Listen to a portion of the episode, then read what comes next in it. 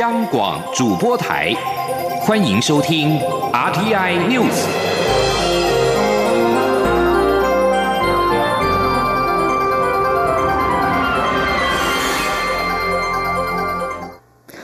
各位好，我是张旭华，欢迎收听这节央广主播台提供给您的 RTI News。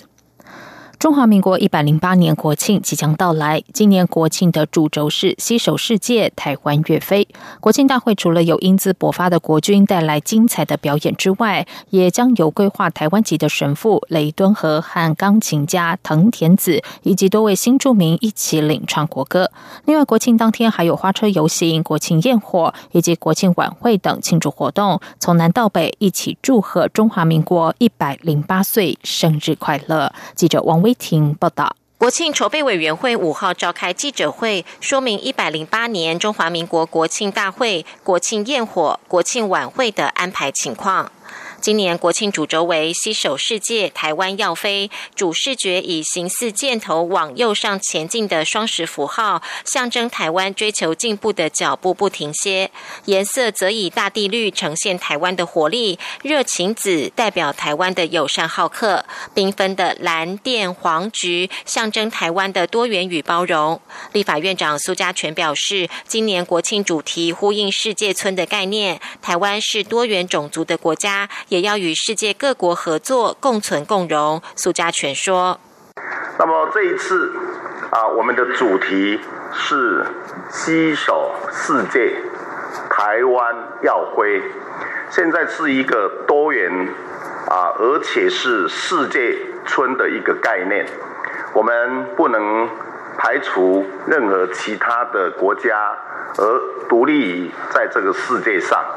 所以。”除了在台湾是一个多元种族融合的一个国家之外，我们特别还要与世界各国携手合作，才能够共存共荣。国庆大会则由陆军专科学校的战鼓拉开序幕，接着由台北乐府的乐器艺术团带来主题为“台湾的脉动，飞耀的能量”的节目，透过音乐和舞动翻飞的大旗，展现台湾土地的生命力。而获得二零一八年马来西亚云顶世界狮王争霸赛东方狮王美誉的台湾培德体育会，则会带来气势万钧的舞狮表演。在三军联合越一队精彩的操枪表演后，由海军陆战队两栖侦搜大队特勤中队带来反恐操演。天空中则有黑鹰直升机、反潜直升机、阿帕契直升机和眼镜蛇直升机组成空中分裂式机群通过观礼台。今年国庆大会将由规划中华民国籍的神父雷敦和和钢琴家藤田子与乐艺之星合唱团共同领唱国歌。国庆礼赞则由 Maniac Family 舞团的十位舞者演出《美丽海岛飞向未来》的舞蹈。主题表演的部分，则有宪兵指挥部快反连，以五十四辆重型机车排成双十等队形，带领花车游行队伍出场。今年前岛英雄车队有亚锦赛和世界杯表现精彩的棒球国手、职棒明星、世大运选手、国际技能竞赛选手等。二十三部特色花车中，也穿插来自友邦圣露西亚等邦交国共两百多位留学生组成的文化艺术团的演出。尾声则由庄敬高职带来青春有活力的舞蹈。最后，金国号战机和雷虎小组以大雁队形通过观礼台上方，展现国防自主的决心。在精彩的国庆大会之后，精彩的花车彩街活动随即登场。国庆庆祝活动从四号晚间的总统府光雕拉开序幕，九号在桃园高铁站前举办国庆晚会，十号晚间在屏东河滨公园释放国庆焰火，从北到南祝贺中华民国生日快乐。中央广播电台记者王威婷采访报道。此外，双十国庆当天还将举行二零一九台湾英雄大游行，与国人一起分享他们的荣耀。台湾英雄大游行将会有超过一百位体育选手，还有技职好手参加，包括河库王牌投手吴生峰、U 十八打败美国队的王牌先发于谦、夜市球王曾俊欣，以及国际汽车喷漆金牌杨廷玉等都会参与。香港政府四号引用紧急法颁布禁蒙面法，香港大批民众今天下午参与反禁蒙面法游行，由铜锣湾步行到中环，示威者高喊“香港人反抗，五大诉求缺一不可”等口号。根据香港电台报道，参与游行的大部分民众都戴着口罩和帽子，在抵达遮打花园后，游行队伍解散。不过，根据香港电台报道，有许多示威民众随后转往尖沙咀以及上水一带聚集。根据香港零一，在晚间将近九点，旺角的游行人士游行到旺角的警署门口外，叫“光复香港”“时代革命”等口号，又向警署天台上向观观察的远景射镭射光。而旺角警署水马内有防暴远景持长盾，正在戒备。香港政府宣布实施禁蒙面法，两岸政策协会秘书长王志胜今天受访表示，港府既然开始动用紧急法处理抗争活动，接下来极有可能做出宵禁、取消选举等作为，这无非等同宣布戒严，恐怕将会导致对立更为严重，为港府或是北京带来强力介入的借口。至于香港临时政府宣言，台湾智库咨询委员董立文指出，如果被中共视为政治问题，将为港府和抗议人民之间制造。更火爆的冲突。记者王兆坤报道。台湾智库咨询委员董立文表示，禁蒙面法的最大问题在于执行。假设有十万人全部蒙面上街游行，港府及其两万多名警察要如何落实禁蒙面法？如果无法确实执行，岂不又再一次打击政府权威？此事只证明了特首林郑月娥是搬石头砸自己的脚。两岸政策协会秘书长王志胜指出，值得关注的是，在禁蒙面法上位的紧急法，港府开始利用此法跳过立法部门监督，强力对付游行民众。香港情势发展令人相当忧心。他说：“既然踏出了第一步，自然就会有第二步、第三步，甚至连林郑月娥自己也讲了，不排斥宵禁，不排斥取消十一月的区域会的选举。那那这不就形同戒严了吗？”当港府踏出第一步后。王志胜认为，原本九月时合理非派较占上风的状态将消失，勇武派可能再起。若是如此，香港的抗争对立将一趋严重，反而让港府或北京可以倒因为果，制造强力介入的借口。他说。占上风，这种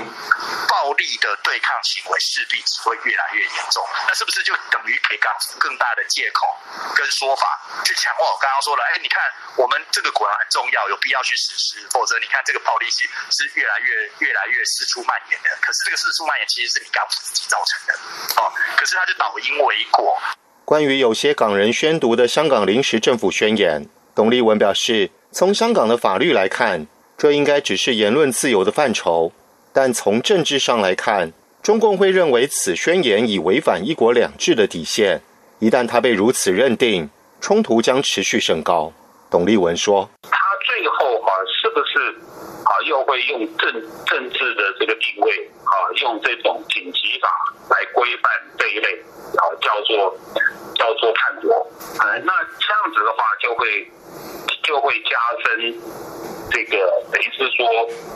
未来哈，这个特区政府跟抗议的哈人民会有更更更更火爆的冲突。王志胜则指出，这份宣言目前看来，一方面源自于抗争运动的不同路线，另外也是因为港府作为才被激化出来的反应。但此宣言能否进一步形成政治效应，还需要后续持续观察。中央广播电台记者王兆坤台北采访报道。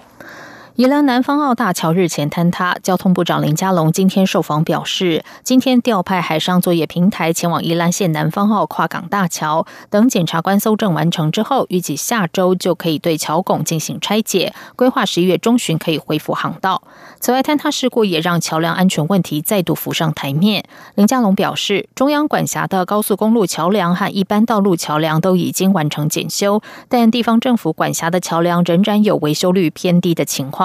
而交通部已经编有预算，呼吁有需求的地方政府可以申请，政府一定会协助处理。记者肖兆平报道。宜兰县南方澳跨港大桥坍塌事故引起国人对全台桥梁的安全疑虑。交通部长林佳龙五号出席活动会后受访时提到，交通部管理的高速公路桥梁以及一般道路桥梁都已经完成检测与维修。不过，地方政府管理的部分，其检测率跟维修率却有明显落差。林佳龙表示，交通部目前编列了新台币五亿元的经费。可供有需要的地方政府提出申请，且行政院也有前瞻基础建设计划特别预算，强调缺钱并不是桥梁维修率偏低的所有原因，重点在于态度问题。他说：“但地方政府所呃这个维管的啊，虽然已经高达接近百分之九十九点七的检测率，可是维修率呢只有百分之七十七左右，所以交通部也有一笔预算。”那我们第一个阶段也编列了五亿元，啊，目前有四十五座的呃围绕的桥梁已经申请整建完成，然后现在我们行政院苏院长也非常关心，也呢只是呃李梦叶秘书长在召开啊一个跨部会，还有包括地方政府的一个呃会议，啊这个部分我们会进一步来协助地方政府。林佳龙强调，交通部已经完成全国桥梁检测，对于还没有维修或需要进一步养护的桥梁，交通部一定会协助地方政府加速完成。中央广播电台记者肖兆平采访报道。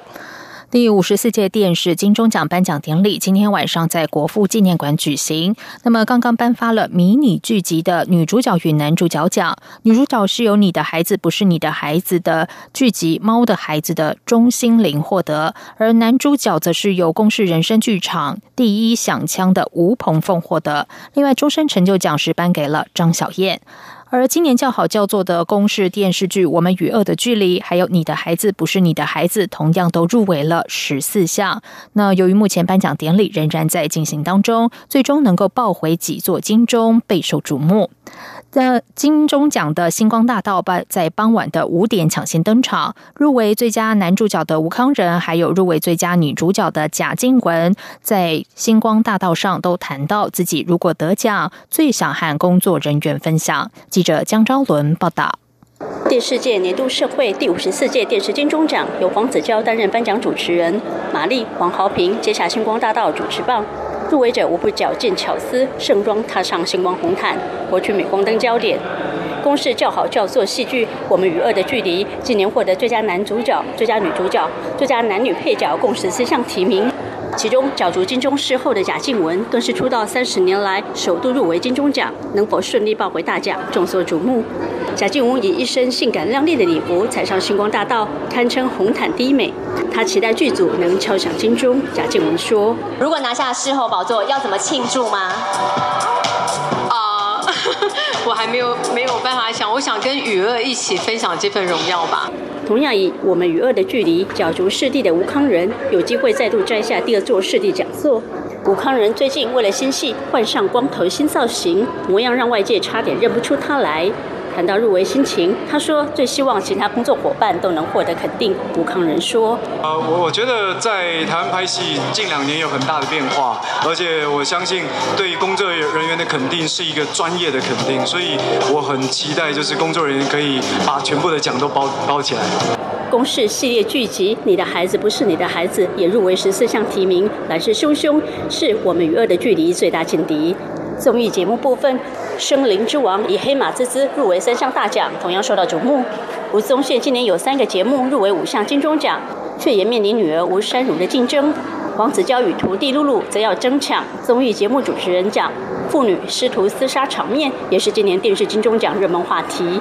今年电视金钟盛会还特别邀请到韩国人气新星丁海寅担任颁奖人。丁海寅帅气造型惹来粉丝热情尖叫，他还入境随俗，用台语向台湾粉丝们说声“大家好”，并强调自己很荣幸受邀参与台湾电视界颁奖盛会，会好好享受美好的一夜。中午电台记者张超伦台北采访报道。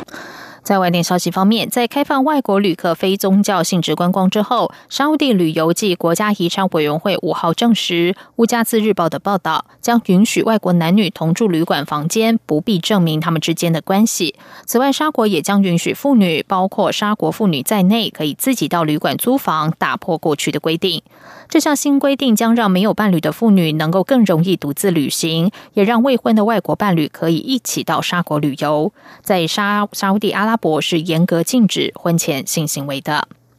以上广主播台，谢谢收听。